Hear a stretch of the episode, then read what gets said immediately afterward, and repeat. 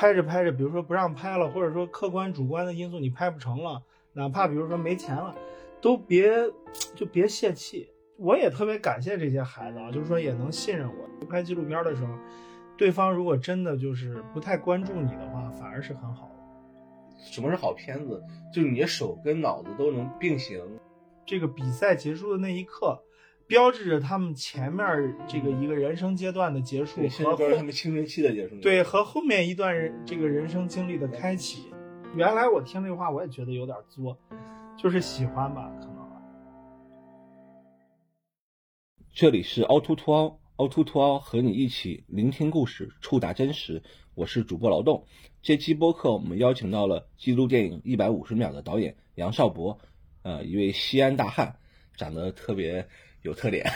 杨导跟大家打个招呼吧。哎呀，那个大家好，那个我是，呃，那个记录电影一百五十秒的导演杨少博。然后那个今天这个应邀劳动老师。这个，这个这个聊一聊这个片子啊。嗯，我们现在在珠海华语纪录电影大会的现场，杨导的片子也是入选推荐啊。呃，我其实第一次见杨导也是在电影节，是。在二零二二年的 FIRST 的青年电影展，杨导带着片子去，呃，WIP 单元展示，结果最后给了三个奖啊，就是后期的奖。然后杨导在现场说了一句：“叫精准扶贫啊！”为啥这么说？哎呀，当时因为没有还没参没有参加过任何的这个比赛啊什么的，就是第那个在西宁那是第一次嘛，第一次确实是我们那个片子在那个阶段很多。很多后期的东西，包括前期还在调整，很多东西都没有。然后这儿也缺，那儿也缺，确实到了那儿以后，呃，给了三个奖，就就感觉确实是精准扶贫，就是自己没有的，然后人家给你这个帮助啊。三个刚好都是后期奖。呃，哦，差不多，对，基本上都是一个调色，一个呃海报，然后还有一个是好像啊，对，还有一个是海外发行，所以就是觉得。哎呦，这个帮助太大了，当时是这样想。嗯，能简单再介绍一下你的片子吗？嗯，片子是这样，片子这个片名叫《一百五十秒》，然后讲的是，呃，一支艺术体操队，然后这个艺术体操队里面的这个队员有五六个吧，五六个这个，呃，应该叫少女，他们年龄差不多是在十，在片中的年龄差不多是十五岁到十九岁这个区间。呃，然后讲的是他们怎么去备战比赛，然后怎么去这个训练，然后最后去参加这个呃国家的这个全运会啊，参加这个比赛的这么一个过程。然后在这个中间呢，就有这些孩子很生动的一面吧。我觉得除了赛场上，还有他们和队员和教练之间的关系，还有他们呃和这个艺术体操这个项目之间的关系。我觉得整体来说还是。挺看起来还是比较赏心悦目的，对，而且十五到十九岁这个正好是女孩青春期最敏感的地方，呃，然后又是一个很重大的赛事，想想就有很多故事在里面啊。所以你为什么会拍这个呢？嗯，我拍这个其实当时并不是说是就是，呃，一开始就决定要拍艺术体操。我记得刚开始是因为。因为我是西安人嘛，然后那个二一年的时候办这个全运会，全运会在陕西办，好像是第一次这个全国运动会在西部地区办。就是这个事儿吧，你要是说放到比如东南沿海，可能也不是什么大事儿。但是呢，这个事情你要放到陕西，它就不一样了，因为毕竟相对来说经济发展肯定是比这个南方啊或者东部的这些城市要要稍微呃落后一点点。然后呢？呃，那么陕西办这个全运会，你就会发现你周围很多的人啊、事儿都在变化。你比如说西安的很多路就就修的特别好了。那么你比如说作为一个纪录片从业者，你在这个过程当中，你就能感受到，哎，这是一个很明显的变化。而且也也拍了这么多年纪录片了，你肯定是有那种敏感性的，你就会觉得，哎，那这个全运会背景下一定有很多很多故事。很多人命运被改变了，哎，对，就是说，那你看你要不要去去拍了？其实就是看你要不要做。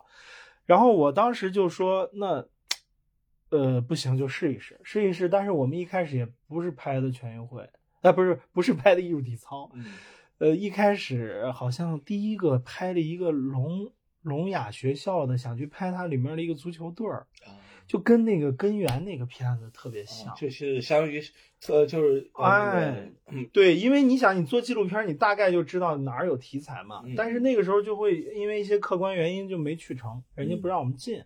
后来又转，我们又找那个残联，然后又有一个这个轮椅篮球，嗯哎呀，这个也特别好，这个都是哎呀，当时拍了，已经开始拍了，拍了几个月了。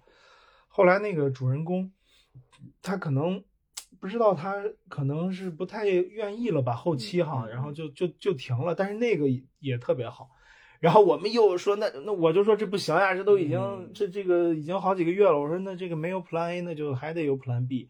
最后又去找这个呃交大的女篮，就是女孩打篮球。我天，你这是还你这讲了十三分钟了，还没到艺术对我跟你说，而且我刚才说这两个项目全都有素材，不是说空口在这儿说呢，全部都是实打实的，有人物有素材。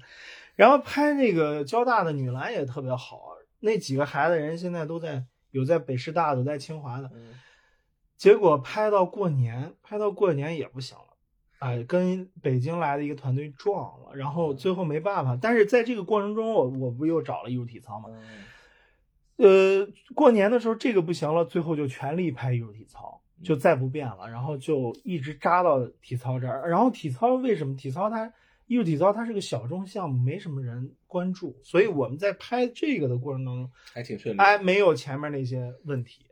所以这个就是说，怎么拍到这个项目的？这今天给你才说明白。对，因为我们听众里面很多也是纪录片从业人员，嗯，听您的，我觉得也挺受感动的，因为不是说一帆风顺，最后您在台上领奖对，但之前呢，就是兜兜转转的，这个大心脏。对对对，这个就是说，反正我是觉得，如果大家是拍纪录片，你看纪录片咱不说了啊，嗯要要是做纪录片的，一定得有一个心理，就是说，就是说这个拍着拍着，比如说不让拍了，或者说客观主观的因素你拍不成了，哪怕比如说没钱了，都别就别泄气，嗯，别泄气。就是我其实在这个过程当中也有好多次，哎呀，我就这么说，就是我要说不拍了，那就就黄了。我我想起那个周浩老师，别人问他说：“哎，你那个警察什么那个社会底层人士，你都能拍，医院也能拍，嗯你周浩导演你有什么心得啊什么的？”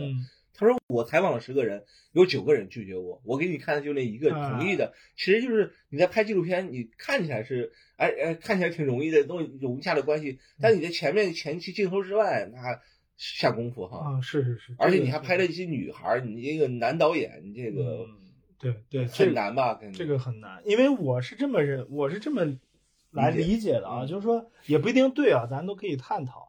就是我觉得拍这个孩子啊，我觉得，呃，这只是说这个范围里面，嗯大家在比较的话，我觉得相对来说比较好拍的是小男孩儿。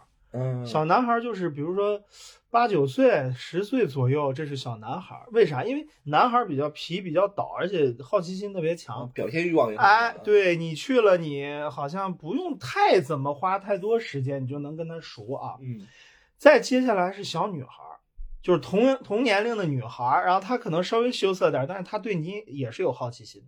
第三个是大男孩儿，就比如说十五六的男孩啊，这个他其实他稍微年龄大点儿，他也有那个，比如说呃比较害羞啊，但是他毕竟是男孩儿嘛，能好点儿。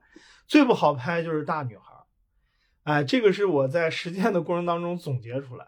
因为什么呢？你想想啊，这个大女孩基本上就是我拍的这个，就十五六到十七八，人家十七八、十八、十上大一的，有的十九岁上大一了，人家就能谈恋爱了。嗯这个你想想，你你你去拍人家女孩儿又爱美，对吧？大家平常有女朋友有什么的，你都知道，你给她拍个照片，她都觉得，哎，你拍的好看不好看？嗯嗯，对吧？你纪录片儿你又不能说是，又不是说手机拍张照片儿，对吧？给人还美颜一下，所以而且你想纪录片儿还得要记录一些比较真实的哎，对，其实可能都是你比如说你机器对着你，咱不说别人，对着你自己，哎，拍你在这儿哭啊，或者你生气的时候，你可能也不愿意，是，所以我也特别感谢这些孩子啊，就是说也能信任我，就是在这个相处的过程当中，其实我一开始去，人家都人家连我理都不理。就是看一个满脸络腮胡，啊，对我那个时候还长头发，特别长，就很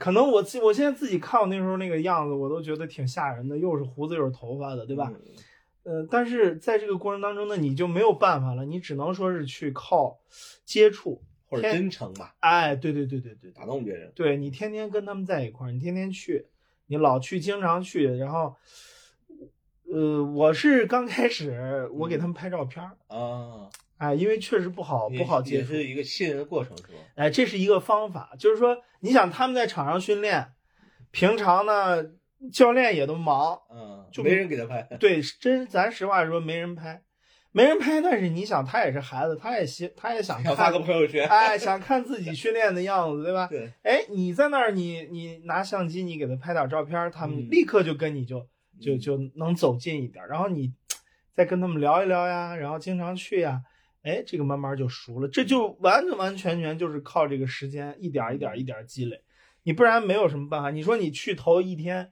然后你咋第二天你就想拍出来精彩的画。面，那这谁来都没用，谁来都没用，你就是再厉害的导演都没用。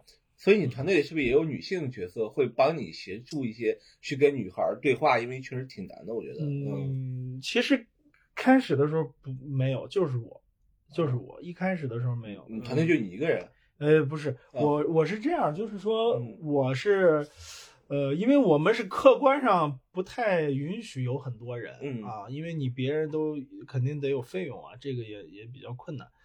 呃，主观上发现那个场地里面也不能去太多人，你去太多人反而还不好。嗯，所以我们基本上就是一个三到四人的一个小团队，啊，一个我有两个录音，然后有时候有再多一个，呃，还再还有一个助理，基本上就是大部分时间是这样一个一个状态，嗯。哎，一个机位，两个录音，一个助理，然后比较重要的场呢，到包括到最后了，呃，再加了一个机器，等于是两个机位，然后两录两个录音，然后一个助理，哎，基本上是这样一个一个配置。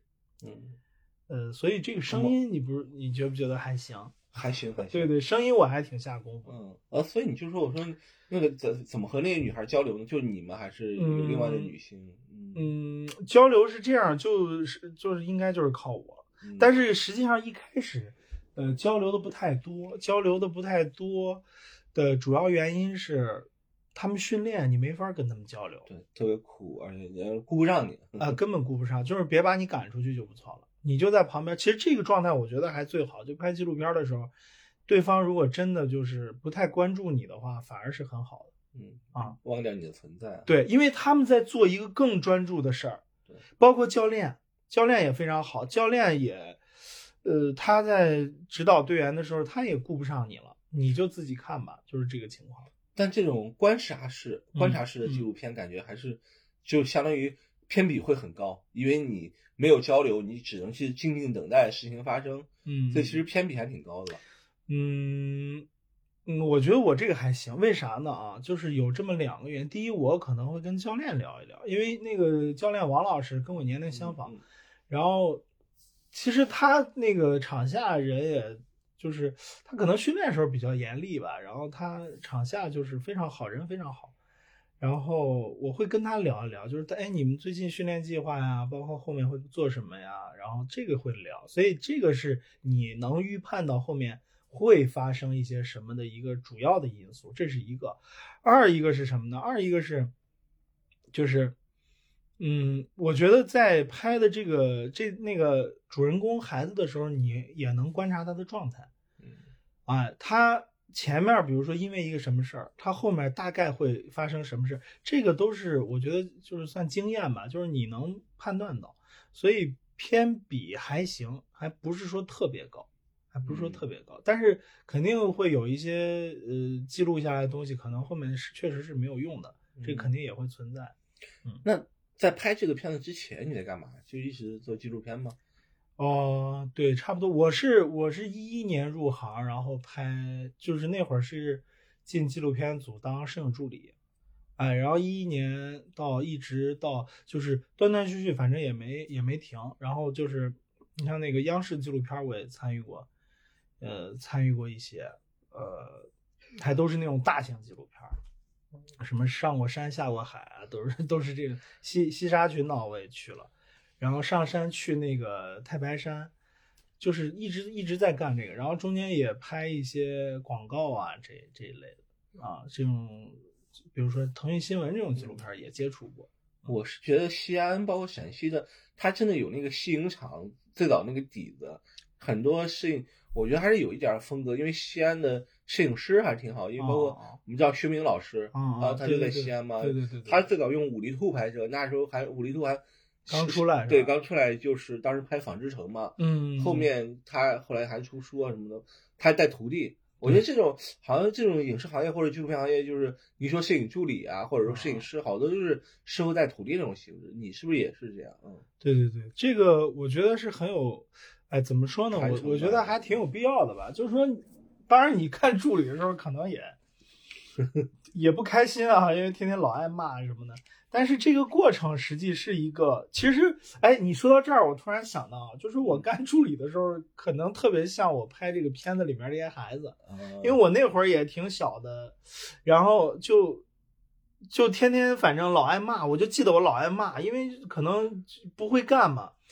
就好多东西也不明白，里面一些，比如说有时候不能说话，片场还不能说话，你知道吗？不能说话，那个摄影老师老给你打手势，然后你刚开始你也不知道他他干嘛呢，你明白吗？嗯。所以这个过程可能跟他们这个还挺像的，就是但是你现在回想起来啊，嗯，你现在回想起来你还觉得挺受用的，就是有很多你你你能看到啊他是怎么拍的，或者说他在这个过程当中他是因为摄影这个东西很有意思，就是说。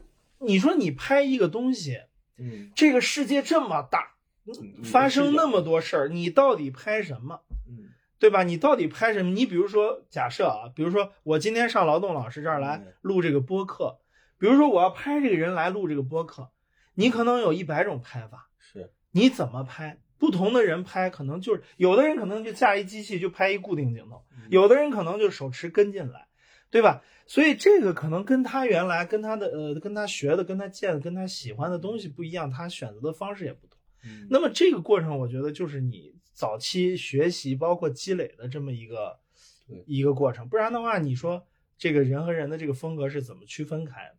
对，因为也有好多人问我说：“哎，老师，我很喜欢纪录片，我想进进纪录片行，我怎么能进纪录片行业？”我就说可能就跟对人或者怎么着，确实有很多可能从摄影助理啊，从录音助理干起，导演助理干起。对对，这个我觉得是一个比较有效的方法，因为你可以就是这么说吧，就是你看现在这个抖音什么也比较发达啊，B 站，你比如你自己做个号，你出去拍点东西，可能也有挺多人看的。但是有一个问题，可能现在的年轻的创作者他他忽视了，就是说你你的很多东西可能确实是有人看，但是呢，你在制作这个过程的时候，你你比如说有一些流程，或者说你有一些行为，或者说你拍这个东西的时候有一些东西，它不一定是对的，不一定对，但是你你就觉得哎这个有人看，那可能你就认为你的这个呃东环节都是正确，但其实并不是。那么，如果说有一个呃老师，或者说咱也不说老师了，就是有经验的人，嗯，他哪怕能带一带你，或者说你你去跟着他看一看，你在这个过程中你就可以观察，也不是说人家就都对啊，就是说你可以对比嘛。哦，他这么拍，我这么拍，那我到底认为哪哪种方法更好？嗯，你自己是不是有个判断了？对，其实我对我觉得这种是更好，而不是说，当然现在也很容易，你说你自己拍。也没问题，现在机手机都能拍，就不像我们那个时候。嗯，所以你也挺年轻，还你们那时候？那不是我，我那个刚开始不不不不不，我记特别清。我上学的时候，我对这个摄影机那会儿还不叫摄影机，我特别神圣。我那会儿有一个朋友，然后他现在是那个拍电视剧电视剧的那个摄影师，也很厉害。人家当时他在他当时上学就在西影厂里面，我记特别，他拍学生作业。他叫我去，因为我那会儿拍照片还不错，然后他让我去给他拍点照片。我去了以后，人家拿了一个学校的一个索尼的幺九零啊，PD 幺九零，你知道这个机器吧？哇，这个机器我当时还弄上了架子，然后还弄的轨道，呀，我当时第一次我就震撼了，我说哇，这么太牛了，这么这么专业的机器啊！但是你说这机器现在放到你手边。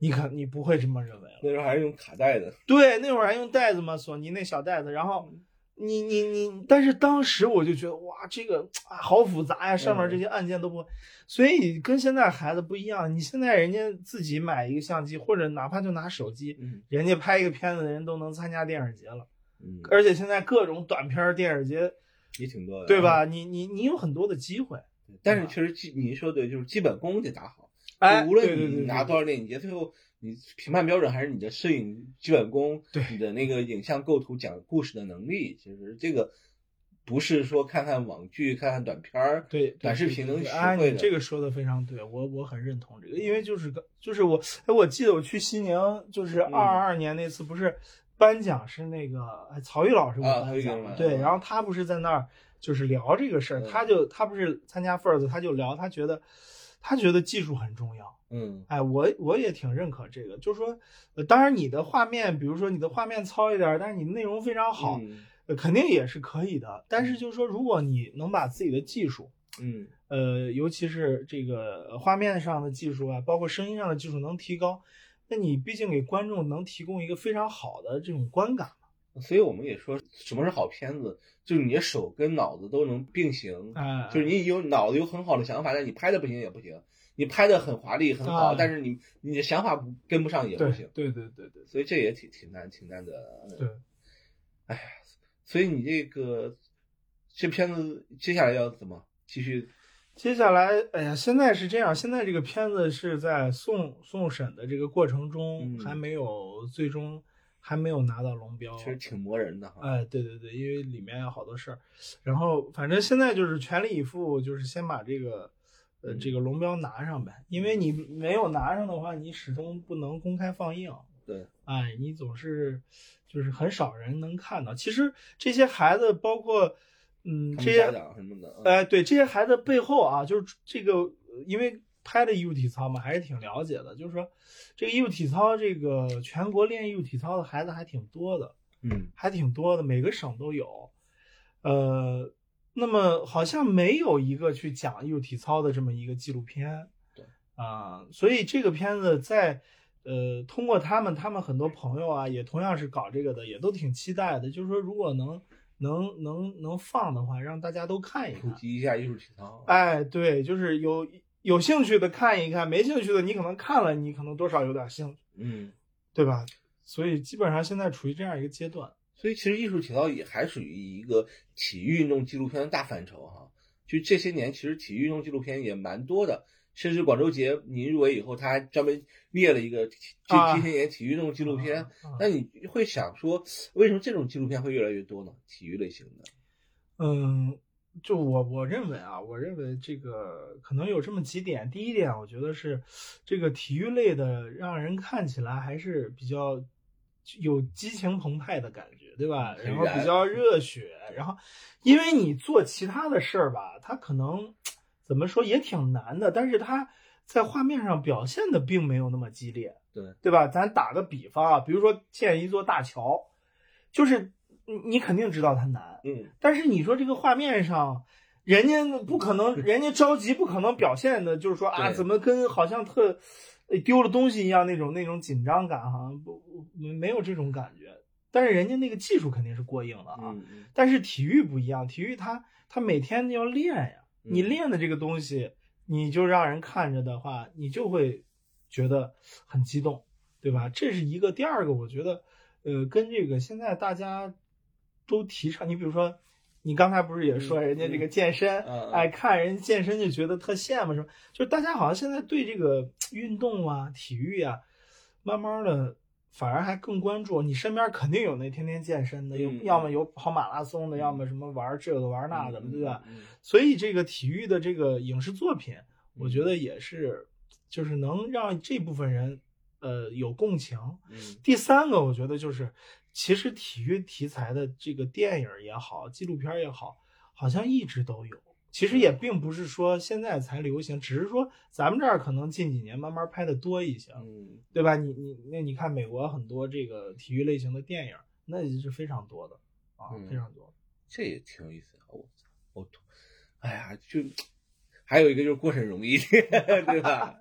过审，嗯，反正我们这个运动类啊说是哦，对对对，你你对你说这个过审相对容易，对，嗯，但是也不是那么容易，我感觉，因为我就都都是都是要八九九八十一难这样子哦，好像没容易的，我感觉嗯没有容易。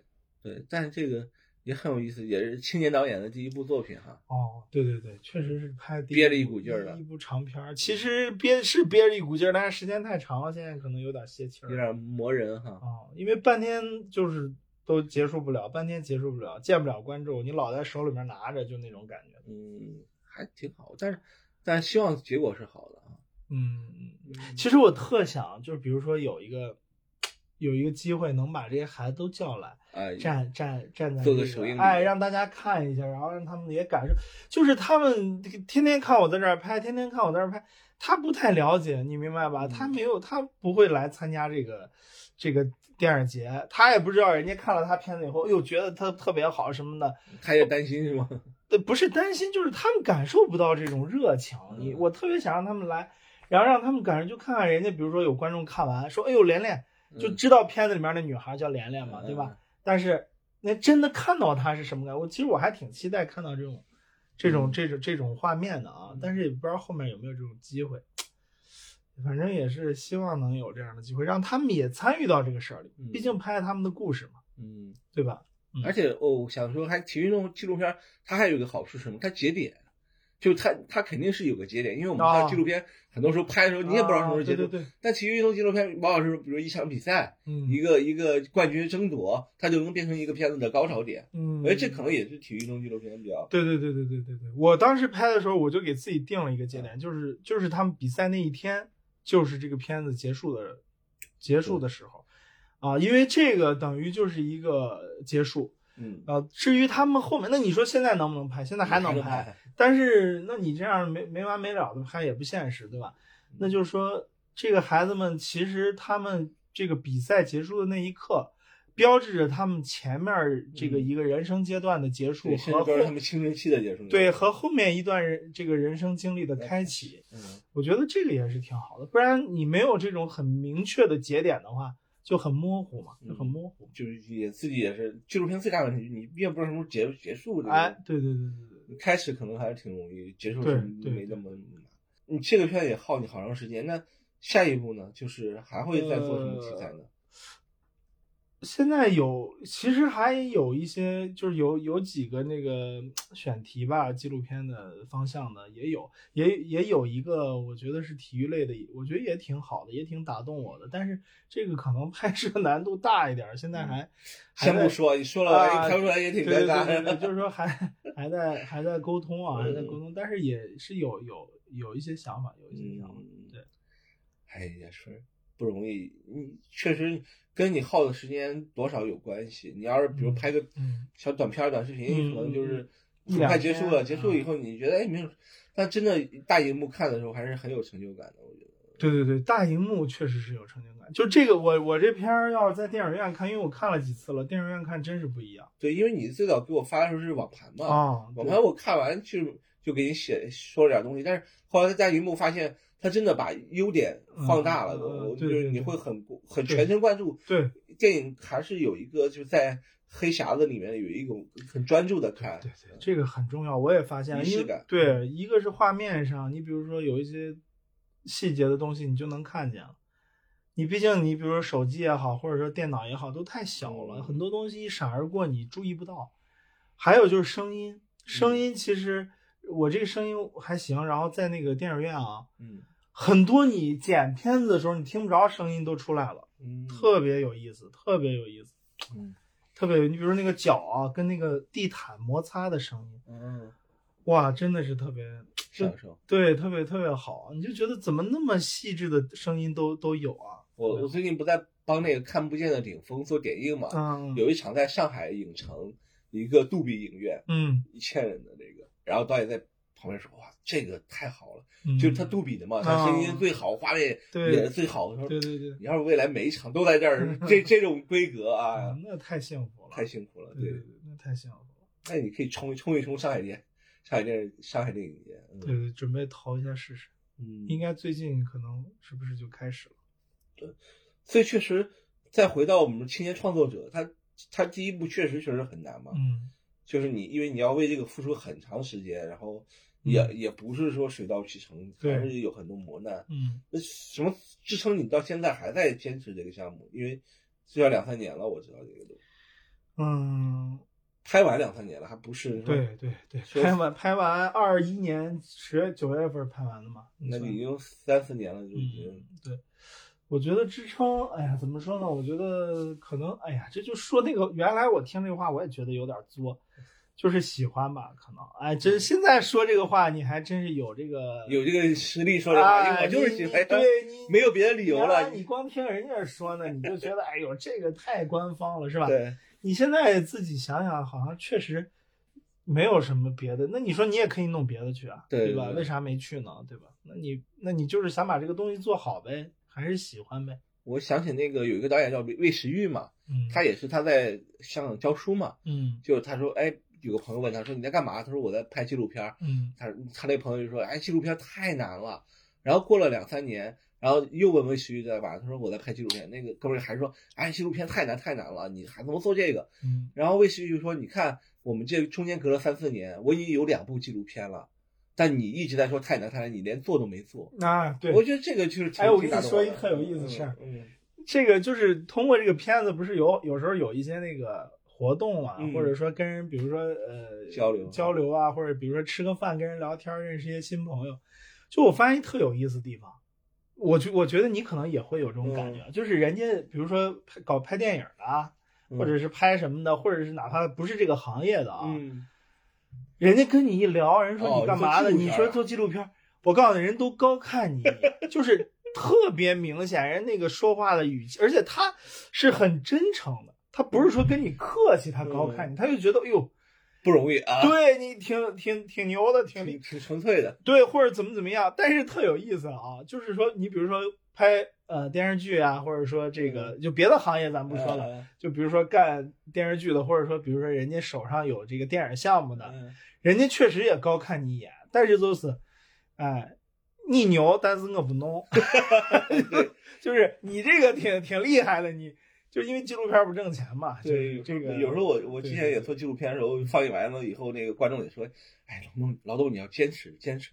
嗯”我心说你们怎么不坚持呢？让 我们坚持。但是就是还是真的就是我觉得纯粹的好，因为你纯粹，你认识的人才纯粹，你接触这个行业的人才纯粹，以后做事儿别人都看着呢。其实啊，不论你做什么事儿，别人都看着呢。对对对，啊，而且也嗯也也就是慢慢来嘛，因为其实也是证明你自己嘛。嗯比如这个可能确实带来带给你不少钱，但是证明你自己的水平、能力，可能对你未来的人生规划或者职业规划都挺有帮助的。，对，你说这个就是很很实际了，对吧？有我之前有一个那个呃那个周老师给嗯帮着看片子啊，嗯人家那都是行业的很厉害的人了，人家看完以后他就能，他就我俩在那聊了一个多小时，他嗯就能从这个片子里看出来很多技术上的问题，嗯，呃不是问题，就是好的地方，他就他就肯定你，哎呦嗯那个当时那个心里面那种感觉啊，就特别好。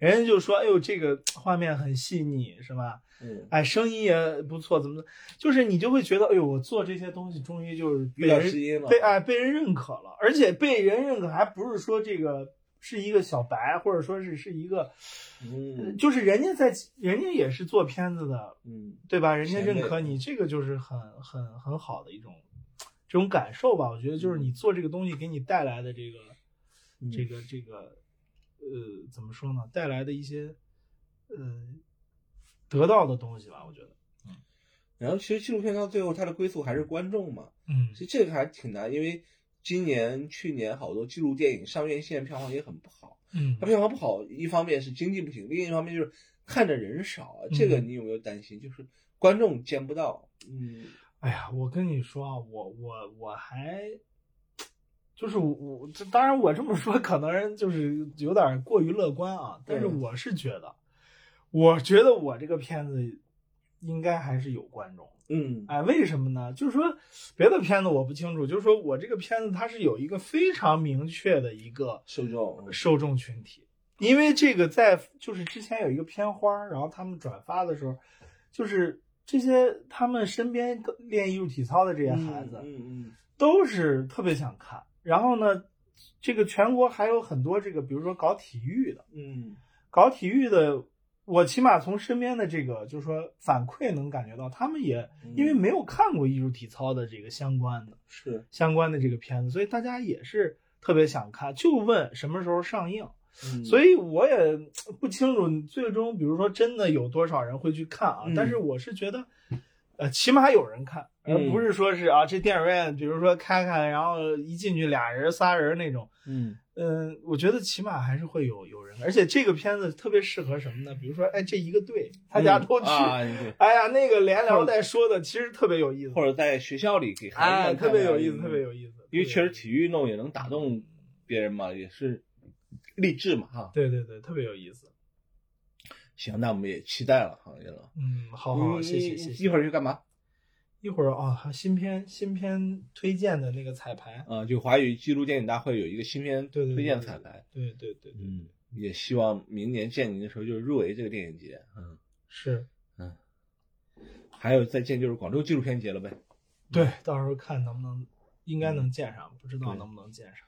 所以我们再给大家科普一下，就一年关于纪录片电影节有有啥吧哈？啊，就比如说呃，其实综合类电影节都有纪录片单元，基本。对对。比如北京北京国际纪录片呃北京国际电影节就有纪录片单元，对。上海也有纪录片单元，海岛也有，对。呃，然后另外有就是专业类的电影节，比如说也有。啊，对，呃，综合类哈，啊。然后专业类的，比如说北京体育电影节电影周。也是有专门的，比如或者这种嗯呃行业内的，嗯，还有就是我们说的，就是刚才说的，呃，广州国际纪录片节对、华语纪录电影大会，对。还有就是呃，还有个西湖国际纪录片大会，啊，这些都是专业类的一些电影嗯节。对对对，剩下还有一些展映，就各个各个地方做了一些，比如说类似于什么运动题材主题纪录片展映，嗯，这也是一种和观众见面的机会。嗯，因为很多呃凹凸镜小伙伴都问说，哎呀，这个片子你们说的那么好，嗯。导演也不容易，我什么时候能看到，在哪儿看呢？嗯，其实这也是一种渠道吧，啊，对去电影节这种渠道，对。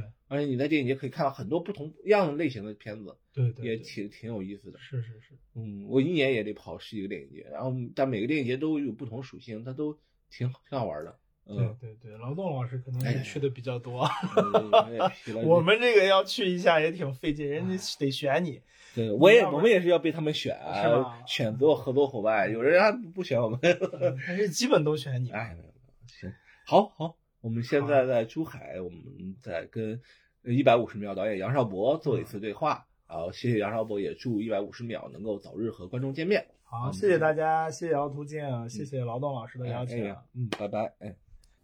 这里是凹凸凸凹电台，大家可以在网易云音乐、喜马拉雅、小宇宙、苹果 Podcast、汽水、蜻蜓 FM 收听。同时，欢迎加入凹凸凸凹听友群，请在公号凹凸镜 DOC 下留言。听友，欢迎大家在听友群里一起讨论播客内外的故事。